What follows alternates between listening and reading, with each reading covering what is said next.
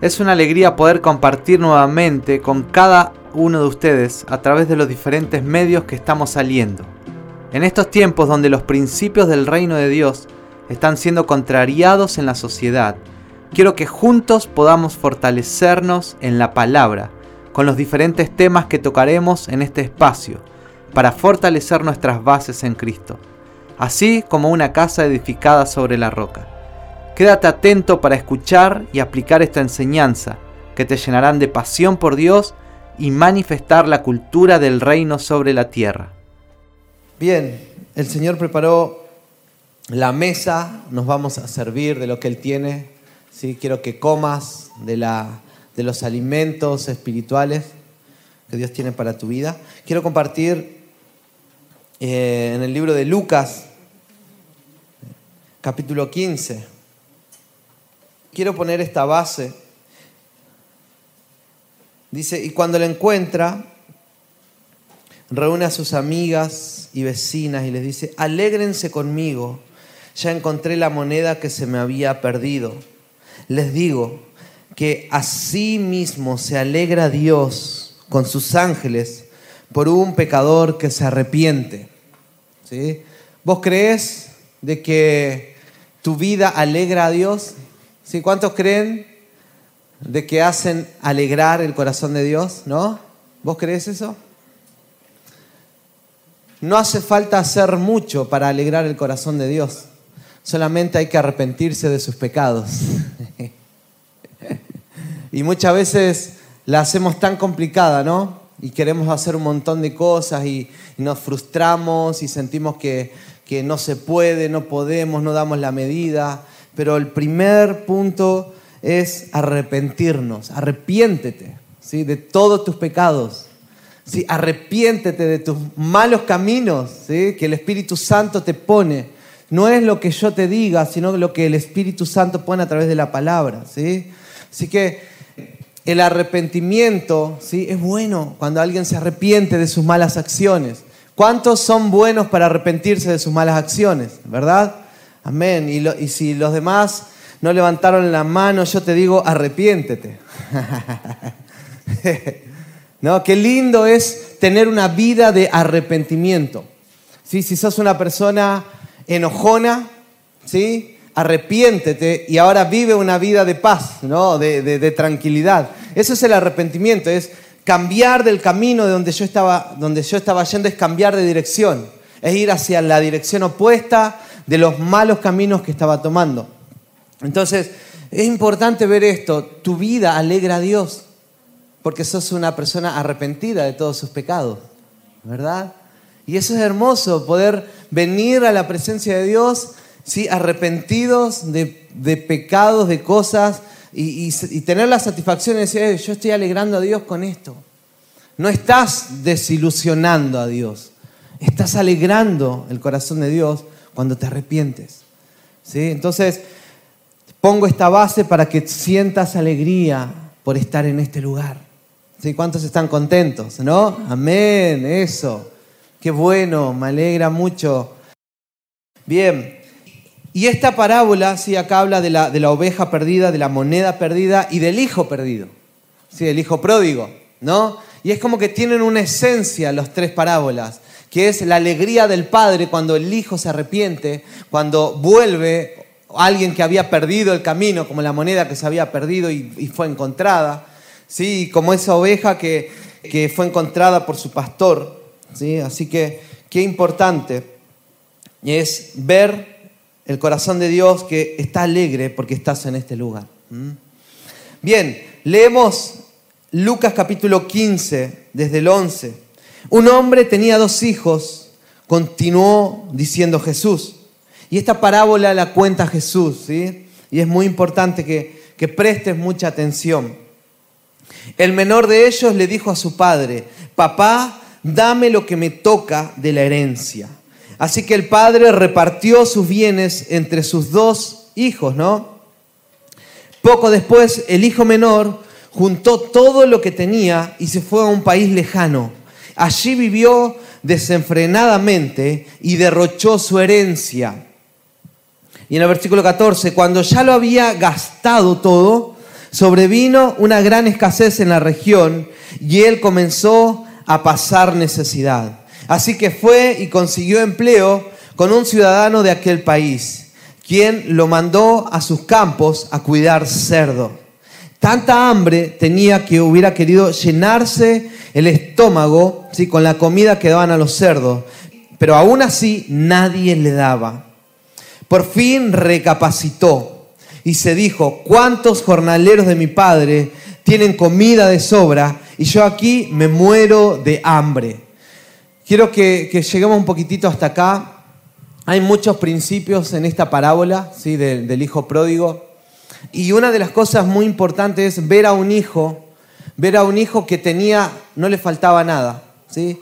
Hoy en día el hombre anda corriendo detrás del dinero. ¿sí? Hoy en día el hombre se desgasta por el dinero, ¿sí? se desgasta por, por muchos bienes y por un montón de cosas. Pero fíjate esto, este joven no tenía problema de dinero, ¿no? Pero tenía un gran problema. ¿sí? Y fíjate lo que pasó. Él salió de la cobertura de su papá lleno de dinero, ¿sí? llenó de la protección del padre lleno de dinero. ¿sí? Y lo que sucedió en él fue que ese dinero fue derrochado y fue malgastado. Y hay algo muy espiritual en nosotros aprender a vivir bajo bajo la bendición, ¿sí? bajo la cobertura, bajo la protección espiritual de. ¿sí? Y, este joven quiso vivir solo. Este joven se quiso mandar solo. Y este joven quiso mandarse solo y así le fue. ¿sí? Sin tener un mentoreo de su papá, ¿sí? decir, eh, hijo, te falta todavía, todavía no, todavía esto no hagas este negocio, todavía no, no emprendas esto, ¿sabes qué? Este hijo tomó todo y dijo, papá, dame lo que me corresponde, yo me voy. Y él se fue y, así le fue, ¿no? Dice que él malgastó todo su dinero, si vivió desenfrenadamente. Y eso es lo que sucede cuando no hay, no hay un carácter formado en nosotros, un carácter de sujeción, un carácter para gobernar los impulsos. Sí, porque para gobernar los impulsos de la carne necesitamos estar bajo sujeción.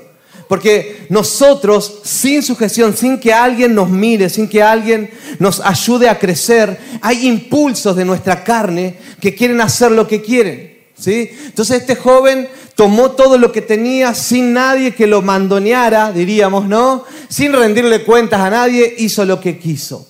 ¿Sí? Entonces había algo en su interior, había un impulso de su naturaleza pecaminosa todavía, un impulso de que le gustaban las fiestas, le gustaba el holgorio, le gustaba la borrachera, le gustaba pasar con amigos y él vivió desenfrenadamente sin que nadie le diga, eh, sabes que tenés que parar porque o si no te va a ir mal, no puedes hacer esto, esto no es el camino que, que tienes que tomar. Necesitamos en la vida estar bajo, bajo una protección espiritual, necesitamos en la vida estar bajo un mentoreo espiritual, porque las personas que viven solo, sí van a vivir desenfrenadamente. ¿Por qué? Porque nosotros estamos todavía gobernando los impulsos carnales que tenemos.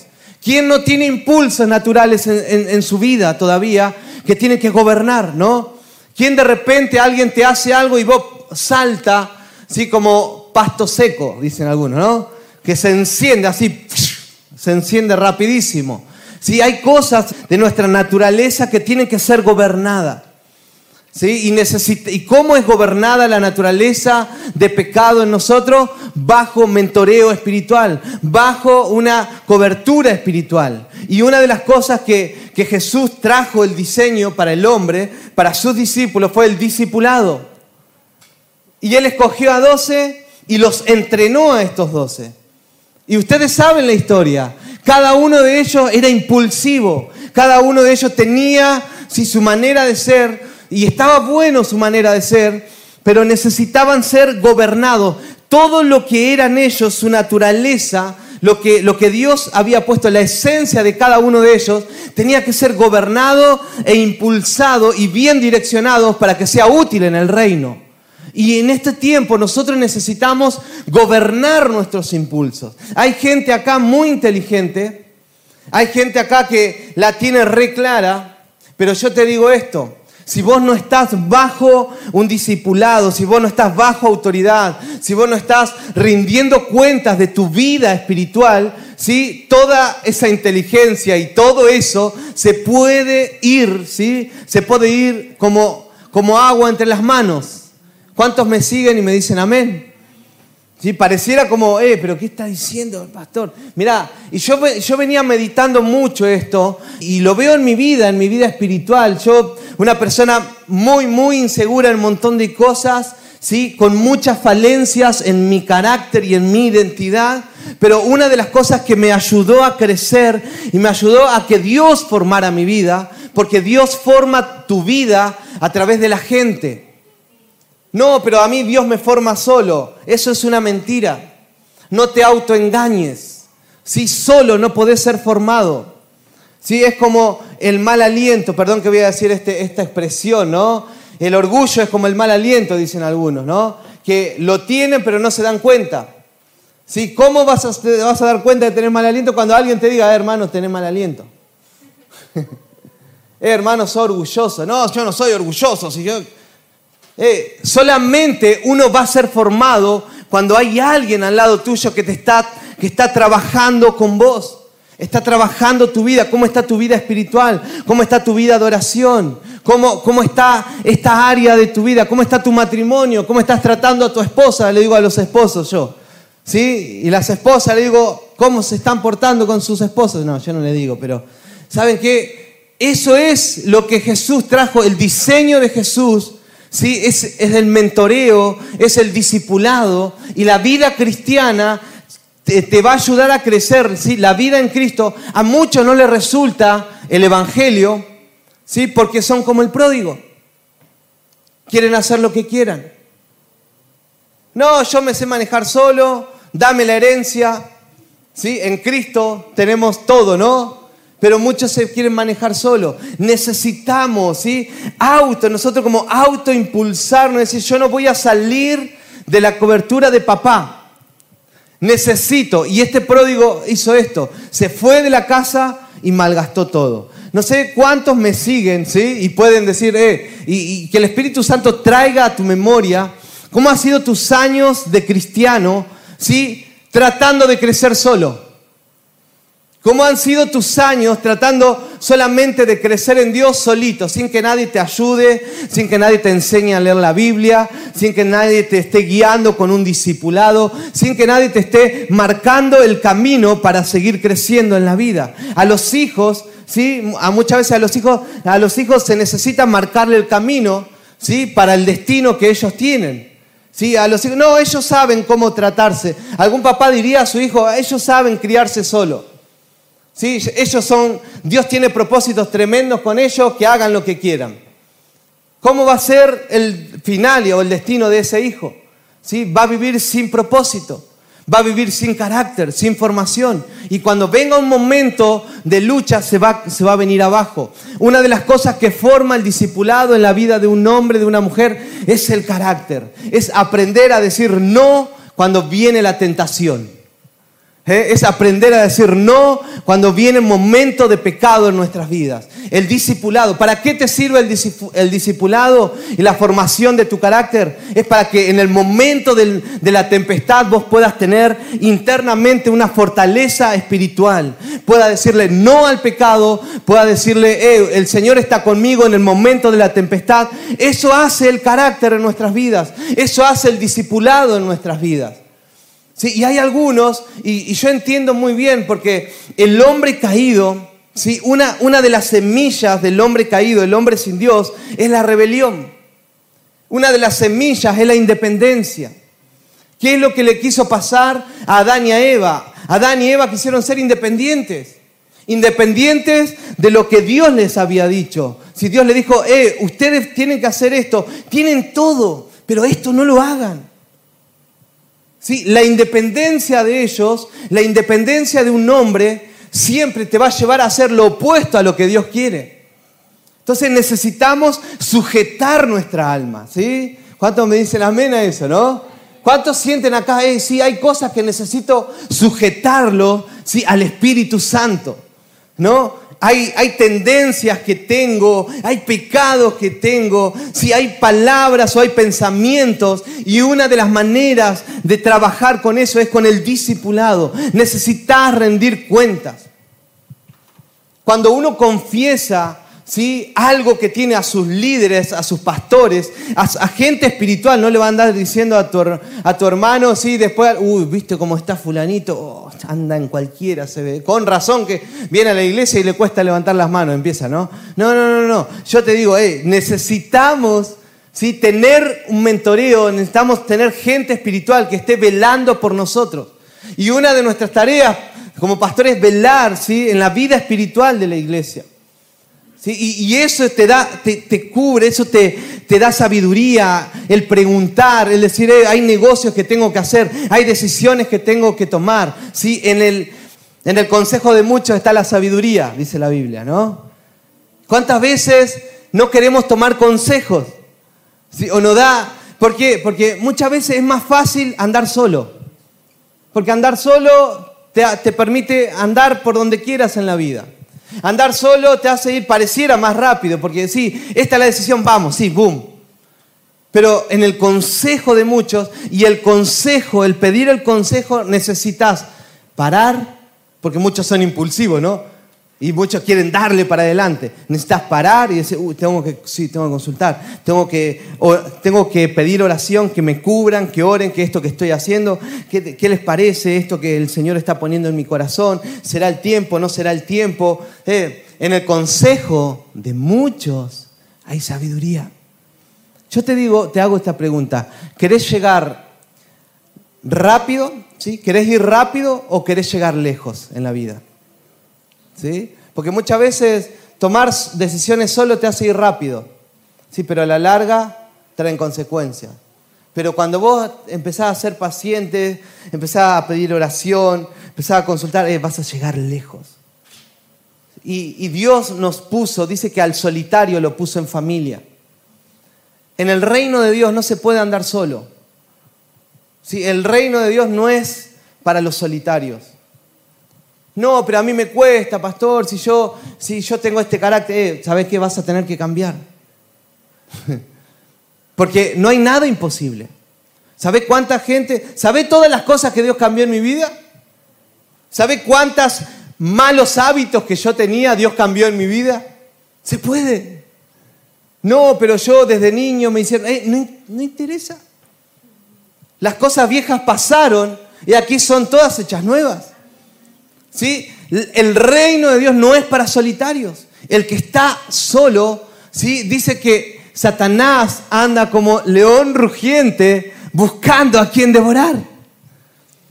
¿Y, cómo y, a quién va a encontrar? Si al solitario, ¿sí? al que está solitario en su pieza y sí, no, que nadie sepa de mí. Ahí Satanás dice, ah, este, presa fácil.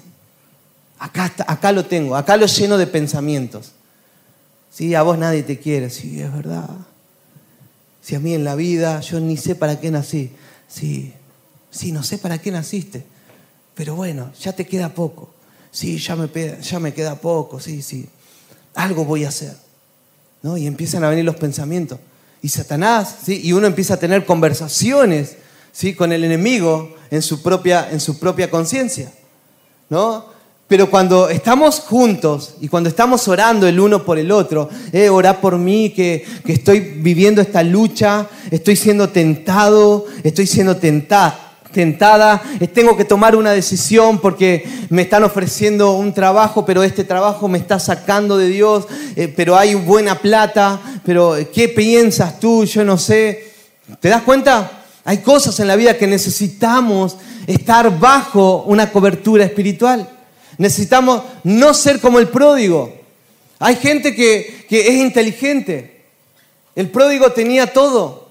¿sí? Hay gente que pareciera que tiene las habilidades para salir adelante solo. Pero se fue solo con todas sus habilidades, con todas sus ventajas al mundo, ¿no? Porque pareciera que muchas veces le, sacamos ventaja al mundo. Como que nosotros somos más capos que todo el mundo. Y, él salió y se fue eh, y se malgastó y vino la tentación, vino la falta de administración en su vida, y, empezó, ¿no? Y empezó una decadencia. Yo creo que el Señor, una de las cosas que, que va a hacer con una iglesia sí, poderosa, una iglesia que va a ser de bendición, es primero nos pone en familia. ¿sí? A los solitarios los pone en familia. Dios te va a sacar de la soledad. La soledad no es de Dios. A mí me gusta estar solo, pero para buscar a Dios. Sí, a mí me gusta estar solo para leer la Biblia, para adorar, para cantar a Dios, para meditar en Dios. Sí, pero, pero no me gusta vivir la vida solo. Sí, como un ermitaño, encerrado, ¿sí? diciendo yo la tengo clara y otros no, nadie me entiende. ¿Sí? Dios a los solitarios los pone en familia. ¿Sí? ¿Amén a eso? Bien, tres cosas, voy a ir rapidito, tres cosas importantes que Dios nos da. ¿Se acuerdan que el jueves hablamos un poco acerca de los beneficios que tenemos cuando llegamos a Cristo? Él nos saca de la influencia de este mundo, ¿no? Él nos saca de la maldición de la parentela, ¿No? Y Él nos saca de maldiciones autoimpuestas que nosotros nos damos. Muchas veces decimos, no puedo, no, yo no voy a poder, yo no, yo no soy capaz, Dios no está conmigo, me siento solo, me siento sola. Una de las cosas que Dios hace, hizo por medio de la cruz, ¿sí? es que nos sacó de toda influencia que hay en una ciudad. Si en una ciudad predomina, no sé, el suicidio, si en una ciudad predomina eh, eh, el aborto o si en una ciudad predomina eh, las separaciones o las infidelidades matrimoniales. ¿sí? Cuando nosotros estamos en, Dios, Dios nos saca de la influencia que hay en esa ciudad. Porque ustedes saben eso, ¿no? Cada espíritu, cada espíritu, hay, hay gobernadores de este mundo. ¿sí? Ustedes cuando lean Efesios capítulo 6, están, está la jerarquía espiritual de los espíritus que gobiernan Personas, familias, ciudades, ¿sí? regiones, naciones, continentes. ¿sí? Entonces los espíritus tienen una jerarquía para poder tomar cada área. Pero cuando nosotros estamos en Cristo, Dios nos saca de la influencia de Satanás. ¿sí? Podemos vivir una nueva identidad en Él. ¿sí? Lo que te estoy hablando es muy complicado, ¿verdad que no? No, no. No, eso es pan comido para vos. Eso. Y necesitamos, y una de las cosas que nos sucede cuando nosotros vamos a Cristo, el Señor nos saca de toda influencia que pueda haber en una ciudad, de toda influencia que nosotros traíamos de nuestros padres, si hay maldiciones que vos traías de tus papás, Él te saca de eso porque sos una nueva criatura. No vas a repetir la enfermedad de tus padres, no vas a repetir la maldición que ellos acarrearon o las cosas malas que pudieron hacer. Y no es culpando a nuestros padres, sino que diciendo, el Señor te, te eleva a un nuevo nivel. ¿sí? Y un padre se siente orgulloso cuando sus hijos crecen. Pero una de las cosas que, que vemos acá, que sucedió con el pródigo, y quiero que anoten tres cosas, ¿Se acuerda que el, pródigo volvió en sí y volvió ¿sí? al Padre? Y él se levantó y cuando fue al Padre, y esto, y esto simboliza, ejemplifica la actitud de Dios, el corazón de Dios para con una persona que se arrepiente. ¿Sí? Dios tiene un corazón de padre y Él te ama como un hijo. ¿Cuántos creen que Dios les ama como un hijo? ¿no? Él te ama como un hijo y Él va a hacer todo lo posible y va a usar todos los medios posibles para sacarte de todo estancamiento. Va a usar personas, va a usar circunstancias, ¿sí? va a usar cosas. ¿sí? Él va a mover todo para llevarte a un nivel que Él quiere verte, ¿sí? al propósito o al destino que Él escribió para tu vida. Pero muchas veces somos medio cabeza dura ¿sí? y nos damos contra, ¿sí? contra cosas. ¿Verdad? ¿No pasa? Pero Dios está su amor. Él está trabajando, Él está obrando. Y el corazón del Padre fue que cuando vino su hijo, dice que su hijo venía andrajoso, venía con la ropa sucia. Y lo primero que hizo fue le sacó la ropa sucia. Y después le puso un anillo y después le puso un calzado. ¿No? Entonces, esto habla de tres cosas. Eh, cuando le puso ropa nueva o una vestimenta, le habla de identidad. ¿Sí? El padre le dio identidad nuevamente a su hijo. Ya no era más un zaparrastroso. Entonces el padre le sacó la ropa andrajosa y le dio identidad. Eh, vos sos mi hijo, vos no podés andar así. Vos no podés andar así, sos mi hijo. Y dice que lo vestió con ropas espléndidas. Y esto es lo que Dios empieza a hacer en el mundo espiritual en tu vida. Vamos a, leer Lucas 15, 22, dice, pero el padre dijo a su siervo, pronto, traigan la mejor ropa y vístanlo. Eh, lo mejor, Dios quiere lo mejor. Dios te viste de lo mejor, ¿sí? En lo espiritual, Dios te viste de la mejor vestimenta espiritual. Si Dios no te dice, no, vamos a ponerle esto. Si Él no tiene tan importancia, el más importante es fulano. No, no, Él pone lo mejor para tu vida. ¿Sí? ¿Cuántos creen eso? Póngale un anillo en su mano y sandalias en sus pies. Lucas 15, 22. La vestidura. En Isaías 61, 10 y esto está bueno. Dice, me deleito mucho en el Señor, me regocijo en mi Dios, porque Él me vistió con ropas de salvación y me cubrió con un manto de justicia. Eh, la ropa en el mundo espiritual, el Señor te ve con, con ropas de salvación. Si hay, hay una vestimenta de salvación que te hace caminar y te hace sentir seguro. Si yo te pregunto, ¿cuántos de los que estamos en este lugar, si hoy se mueren? Y cuando ah, ¿serio, pastor? Oh". ¿Cuántos están 100% seguros que se van al cielo? Levanten la mano. ¿Por qué la seguridad de salvación? Porque tenés ropa de salvación. ¿Sí? La salvación no es porque hice buenas obras. ¿Sí? El Padre dice, yo me alegro porque vos viniste, porque te arrepentiste, eh, no, pero Dios sabe todo lo que hice en el pasado. Bueno, bueno, pero, pero dice que Él se alegra, ¿sí? No por las buenas obras que haces. Dios no se alegra por las buenas obras que haces. Dios se alegra porque vos volvés siempre a su corazón. Dios se alegra porque vos te arrepentís constantemente. ¿Sí? El pródigo volvió arrepentido. Imagínate un hijo le dice, papá, dame todo y se las manda eh, y se gasta todo, pero derrocha todo. Un padre dice, eh, hermano, ahora te toca, acá no vengas, ¿no? Cualquiera, hijo, mirate, vas a tener que empezar de cero. Eh, pero este papá dice que derrochan, su hijo que había derrochado todo volvió y él lo vistió con la mejor ropa. Entonces el Señor así nos viste a nosotros, ropas de salvación. Vos tenés ropa de salvación en tu vida. ¿Cuántos se ven la ropa que tienen? ¿Qué color es tu ropa? Vestimentas, ¿no? Y después sigue diciendo, soy semejante a un novio que luce su diadema o una novia adornada con sus joyas. Eso pasa en el espíritu. Hay una vestimenta en nosotros. Por eso las tinieblas cuando nos ven, dice, eh, este, este es un hijo de Dios, es una hija de Dios. Tiene algo, tiene algo en su vida. No sé si te ha pasado que cuando has llegado a un lugar la gente dice, eh, este tiene algo. La otra vez fuimos a vacunar a la bebé y lloraba la bebé y la señora que, la que la vacunó a, a Mía dice, eh, ustedes tienen algo especial, dice. Si ustedes irradian algo para la niña muy especial, no sé qué tienen. ¿Sí? Eh, porque eso sucede en todos los hijos de Dios. ¿Sí? La gente ve lo que irradiamos. Muchas veces nosotros nos encontramos acá y como vivimos en luz, ¿no? Vivimos en luz, es como que sabemos, este es nuestro ambiente, es un ambiente de luz. Pero cuando vos estás ante personas que no son hijos de luz, ¿sí? ellos ven algo diferente en vos. ¿Cuántos dicen amén? Y si no están diciendo eso, preocupate, hermano.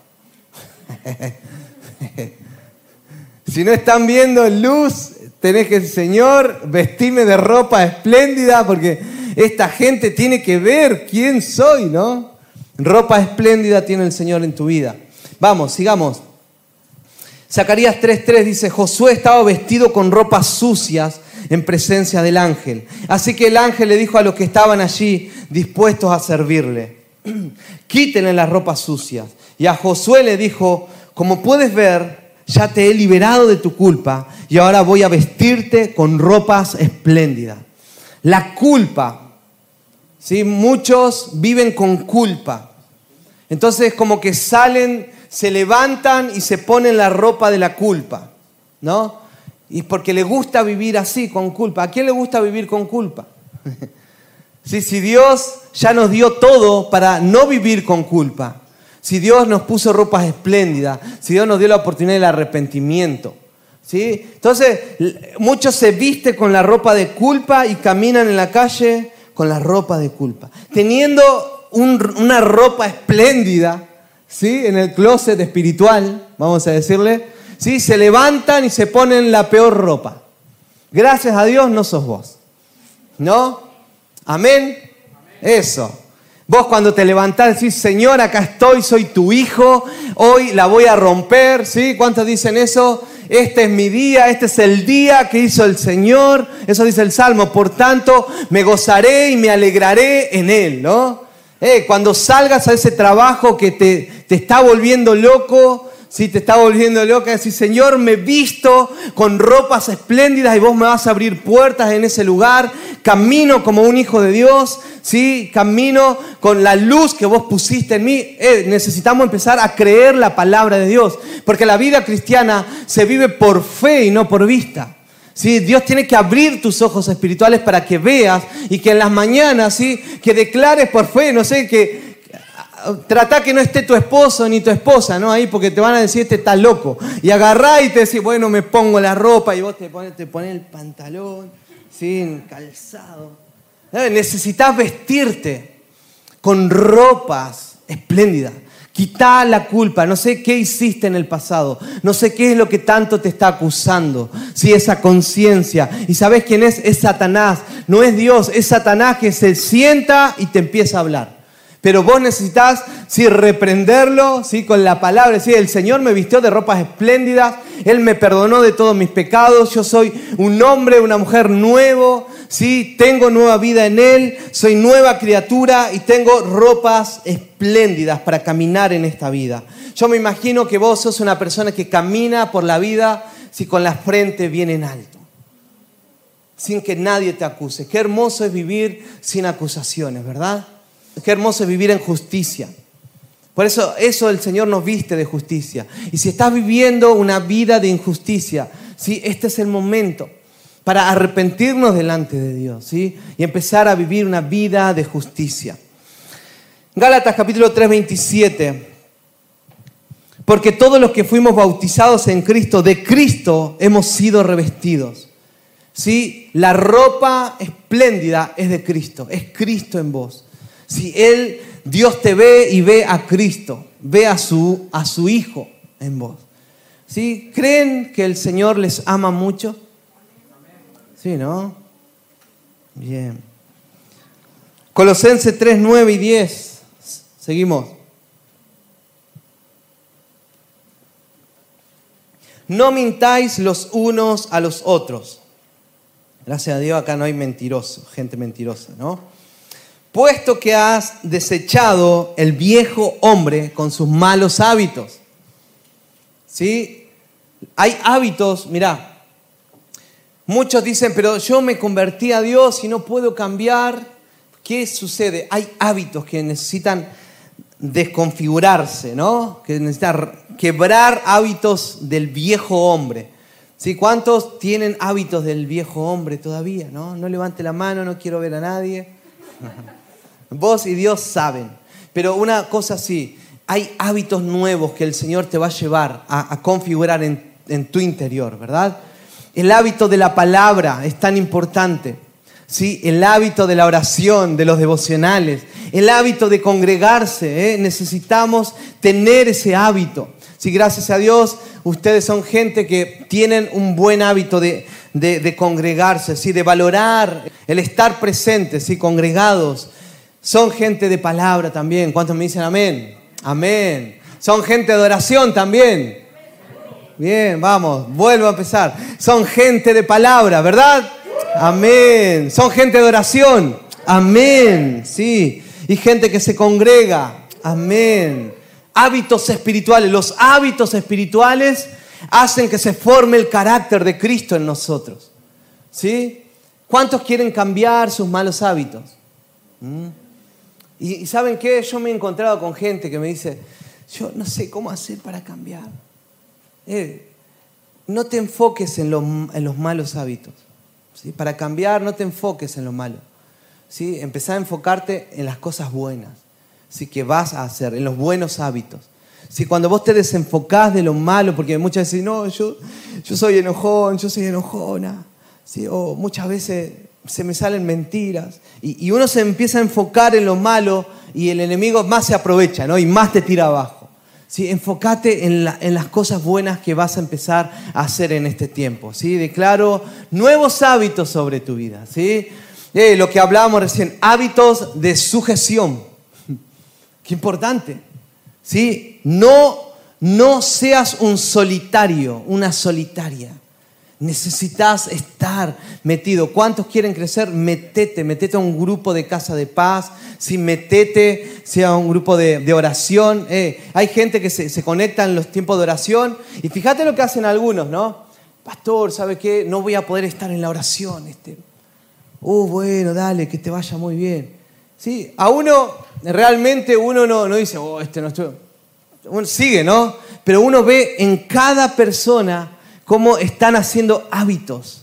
Y esos hábitos, si van generando en tu interior, van generando carácter. ¿sí? Lo único que va a sostener toda tu vida, lo que Dios tiene con tu vida es el carácter. ¿sí? El carácter formado va a sostener y va a hacer que se siga multiplicando lo que Dios pone en tu mano. ¿sí? Yo puedo hacer algo, puedo tener un trabajo, puedo tener una empresa, yo puedo formar algo, ¿no? Pero si yo no tengo el carácter correcto, eh, mi carácter es de injusticia, de hacer trampa, de hacer mentira, a la larga, ¿sí? la justicia descubre eso y te viene un embargo y sonaste. Por el carácter. El carácter de no ser íntegro, ¿sí? de no vivir eh, con las cosas correctas. ¿sí? Yo puedo puedo tener un buen trabajo, pero en el trabajo me, la hicieron una y otra y otra tu jefe. Y yo decir, jefe, ¿sabe qué? No quiero saber más nada con usted. Me tiene chato. Ya, el carácter. ¿Sí? Tu carácter te puede hacer perder un montón de oportunidades en la vida. ¿Sí? Hay gente que por su carácter hasta perdieron personas queridas. ¿Sí? Personas que eran un tesoro ¿sí? en su entorno. Entonces necesitamos volver a recuperar el carácter, ¿sí? Porque Dios va a empezar a poner personas correctas. Eh, y cuando hay personas correctas en tu vida, wow, eso te potencia. ¿Sí? Amén. Vamos, ropas espléndidas. Estamos. Bueno, en Colosenses 3:10, y os habéis vestido del nuevo hombre, el cual se va renovando hacia el verdadero conocimiento, conforme a la imagen del que los creó. ¿Sí? Hay una vestimenta yo siempre lo veo de esta manera, la vida cristiana, la vida espiritual. Hay niveles, hay niveles, niveles de profundidad con Dios, niveles de crecimiento, y esos niveles también te van revistiendo con una nueva vestimenta. Son niveles de autoridad. Y cuando uno cada vez, cuando uno va creciendo cada vez más en Dios, sujetando su vida, sus impulsos al Espíritu, al Señor, ¿sí? hay vestimenta, dice que se va renovando ese, ese hombre nuevo, se va renovando a la imagen de Cristo. ¿sí? Se va renovando, quiere decir de que cada, hay una temporada espiritual para tu vida. ¿sí? Estás viviendo una temporada, es buena, pero si vos te seguís ¿sí? metiendo en el Señor, el Señor te va a llevar a otra temporada que va a ser aún mejor. Y la vida en Cristo es como decimos todos, de gloria en gloria, ¿no? Dice que este nuevo hombre, la nueva mujer también, ¿no? Se va renovando, va creciendo. No tenés que conformarte con lo que ahora te está pasando. No te conformes con que ahora Dios te sanó, Dios hizo un milagro. No te conformes que trajo paz a tu matrimonio. No te conformes que estabilizó todo en tu trabajo. Eh, eso es un nivel. ¿Sí? No te conformes que que estás viviendo un tiempo lindo. Hay más de Dios para tu vida. ¿sí? Y se va renovando conforme a la imagen de Cristo. Si tu meta es ser como Cristo, que te confundan con Cristo. Amén. Identidad, ¿no? La identidad que tenemos en Dios. Entonces, cuando vos vivas, mira, yo te digo esto, cuando vayas a una consejería con nosotros, No vaya a decir, pastor, me siento pecador porque le fallé a Dios. ¿Sabes qué? Vos tenés que primero ir a Dios y decir, Señor, yo fallé, me arrepiento, me he visto de nueva vestimenta y, andate con esa premisa. Y va a la consejería, pastor, yo hablé este tema con Dios, esto me pasó, pero es como que necesito un impulso más. ¿sí? Porque para eso están las herramientas, por eso está la palabra. ¿sí? Para que vos te auto puedas ministrar en el Señor, ¿sí? Y hay cosas que te van a faltar y, eso va a, seguir impulsando. Por eso la palabra no, como que nos, va dotando y nos va dando herramientas, ¿no? Entonces no te vas a sentir más pecador y acusado ahí en la calle, ¿verdad? Amén. No, la acusación no es para los hijos de Dios, porque Él te sacó la, la vestidura sucia. ¿Qué tenés que hacer para vencer la acusación? Arrepentirte. ¿Sí? Me arrepiento y me visto de esa vestidura que el Señor tiene. Segundo, anillo de autoridad. Voy a avanzar rápido y vamos a, tomar, a participar juntos de la, de la cena del Señor. Anillo de autoridad. Sí, eran usados en la antigüedad como un decreto, para firmar un decreto, ¿sí? para firmar una carta de decreto. ¿Se acuerdan? cuando los reyes decretaban y decreto que el pueblo de Israel salga a construir nuevamente el templo. Sí, Ciro hacía un decreto, cuando Faraón hacía un decreto y cuando se hacía un decreto era irrevocable y ponían su anillo, el sello de autoridad. El Señor dice que en el Espíritu nos dio un anillo de autoridad. Sí, hay autoridad en nosotros. Eh, un tiempo escuché una vez un pastor nos contó de que vino otra persona a visitarlo a su casa y estaban ahí en la mesa y, de repente el pastor ve un anillo en, este hombre y, lo vio como medio extraño al anillo. Y va y empieza a googlearlo, ¿no? Pa, anillo de tal, porque él tenía conocimiento de este movimiento. Y era un anillo de la masonería de un nivel que esta persona se estaba moviendo, se estaba moviendo en un nivel. Si la masonería se mueve en varios niveles, ¿sí? empiezan llevándote buena onda para ayudar a la gente, pero te empiezan, te, llevan metiendo a niveles oscuros, niveles de tinieblas, ¿sí? y llegan a un nivel que tiene un nivel 33, que son los que ya tienen contacto, contacto con Satanás y, y todo eso, y la masonería se mueve mucho para gobernar las naciones, las ciudades, ¿sí? la política, está muy metido ahí. Entonces, los, que, los masones buscan mucho a los jóvenes universitarios, a los que están saliendo de la universidad, los atrapan con buena onda, porque hay muchos jóvenes que ignoran esto, ¿sí? que tienen un corazón de, abuelita, ¿no? un corazón de querer ayudar a la gente, todos queremos ayudar a la gente, pero se, se mandan por un camino incorrecto. Y este pastor entró y dijo, eh, este, este hombre es masón. Y llegó ahí y cuando llegó lo miró fijamente, se dio vuelta el anillo, se lo guardó y le dijo al papá, papá, no dejes que este hombre predique en la iglesia, le dijo. No dejes que haga nada en la iglesia, porque lo, era, era, era un pastor. No, no era pastor. Pero le dijo, no haga nada, entonces no predicó, pero él empezó a orar por la gente ¿sí? en ese lugar y, este pastor amigo se pone detrás de él y empieza a escuchar lo que dice a la gente y a la gente le empieza a decir, te ato y te empiezo a levantar murallas sobre tu vida y empieza a declarar cosas sobre las personas y le dice, ¿sabes qué? Yo no quiero saber nada, andate de este lugar. Lo echó, se fue y cuando y cuando se fue a la pieza, en la pieza había manchas de sangre que había hecho pactos. Eh, hay un nivel tan de tinieblas oscuros y en eso y ellos se manejan porque tienen niveles de autoridad espiritual. ¿sí? A medida que se van metiendo más en la masonería, ¿sí? hay niveles que ellos van accesando. Ellos se van desdoblando también. Antes de que este hombre llegara, este pastor dice que iba a su sala y como que veía a un hombre sentado en su sillón y de repente miraba y no lo veía más antes de que llegara a su casa. Y un par de veces miró así, ¿qué onda? ¿Qué, qué pasa? Y después cuando llegó este hombre ¿no? a su casa, él mira y se sienta en la misma posición que él lo veía. ¿sí? Eh, lo vio varias veces en el espíritu. Son personas que viven y se mueven en niveles espirituales de tiniebla también. Entonces, hay niveles de autoridad que Dios nos ha dado y son niveles espirituales. Y necesitamos, nosotros necesitamos movernos en niveles espirituales. El Señor dio, te dio poder y autoridad para decretar, ¿sí? El reino de Dios en tu casa, en tu familia, en tus hijos y en tu matrimonio. Él nos dio autoridad. Él nos dio autoridad para predicar el Evangelio a toda criatura, para echar fuera demonios, ¿sí? para atar ¿sí? los demonios que quieren venir a hacer cosas en nuestras vidas. Y se acuerdan que el jueves hablamos, el mundo espiritual se mueve fuertemente, ¿sí? Pero cuando hay hombres y mujeres de oración, hombres y mujeres que están sujetos al cuerpo de Cristo, hombres y mujeres que tienen carácter espiritual, empiezan a ser un instrumento de justicia en la tierra, en la sociedad, en su familia.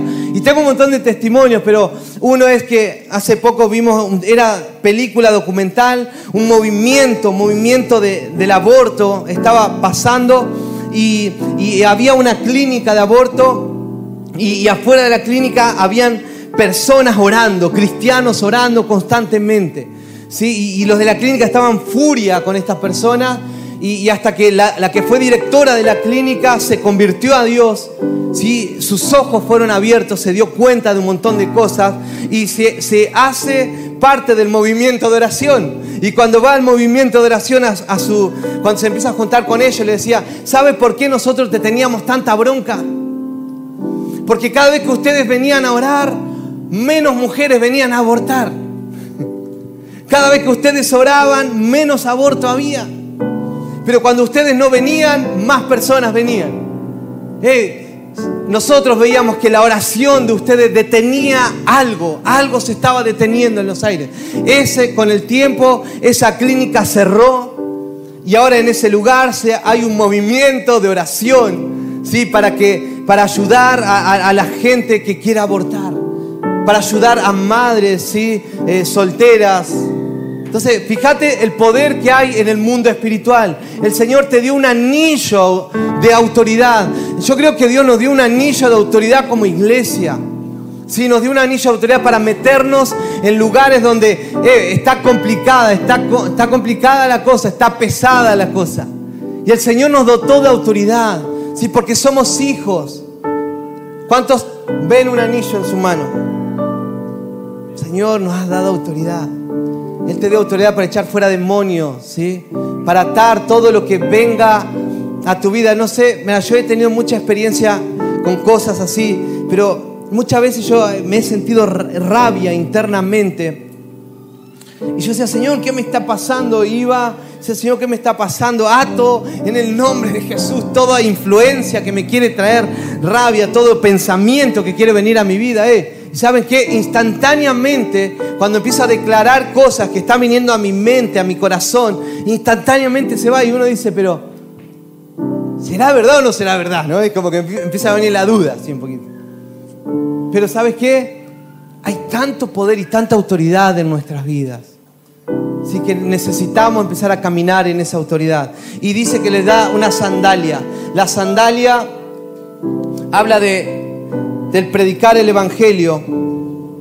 Te leo esto, Efesios 6:15, calzado los pies con el apresto del Evangelio de la paz. ¿Mm?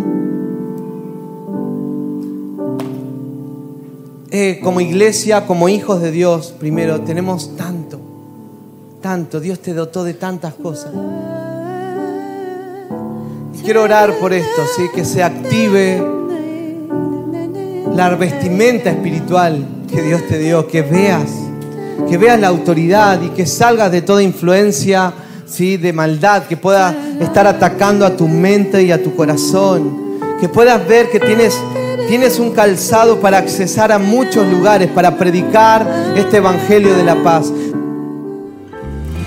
Esta y otras reflexiones están disponibles en nuestro canal de YouTube y en los podcasts de Spotify y iTunes nos puedes encontrar con el nombre de Casa de Adoración Talca para poder revivir este momento. Porque recuerda, la palabra de Dios nunca vuelve vacía. También te invitamos a que visites la página de nuestra congregación y ministerio en www y casadaadoración.com slash talca. Esperemos que este mensaje haya sido de bendición para tu vida y si lo fue, te invitamos a que puedas apoyarnos. Desde ya, gracias por tus oraciones. Para comunicarte con nosotros, puedes hacerlo desde cualquier lugar al número WhatsApp más 569 977 38 467. Muchas gracias por estar con nosotros y habernos acompañado en este episodio de Cultura de Reino. Dios te bendiga.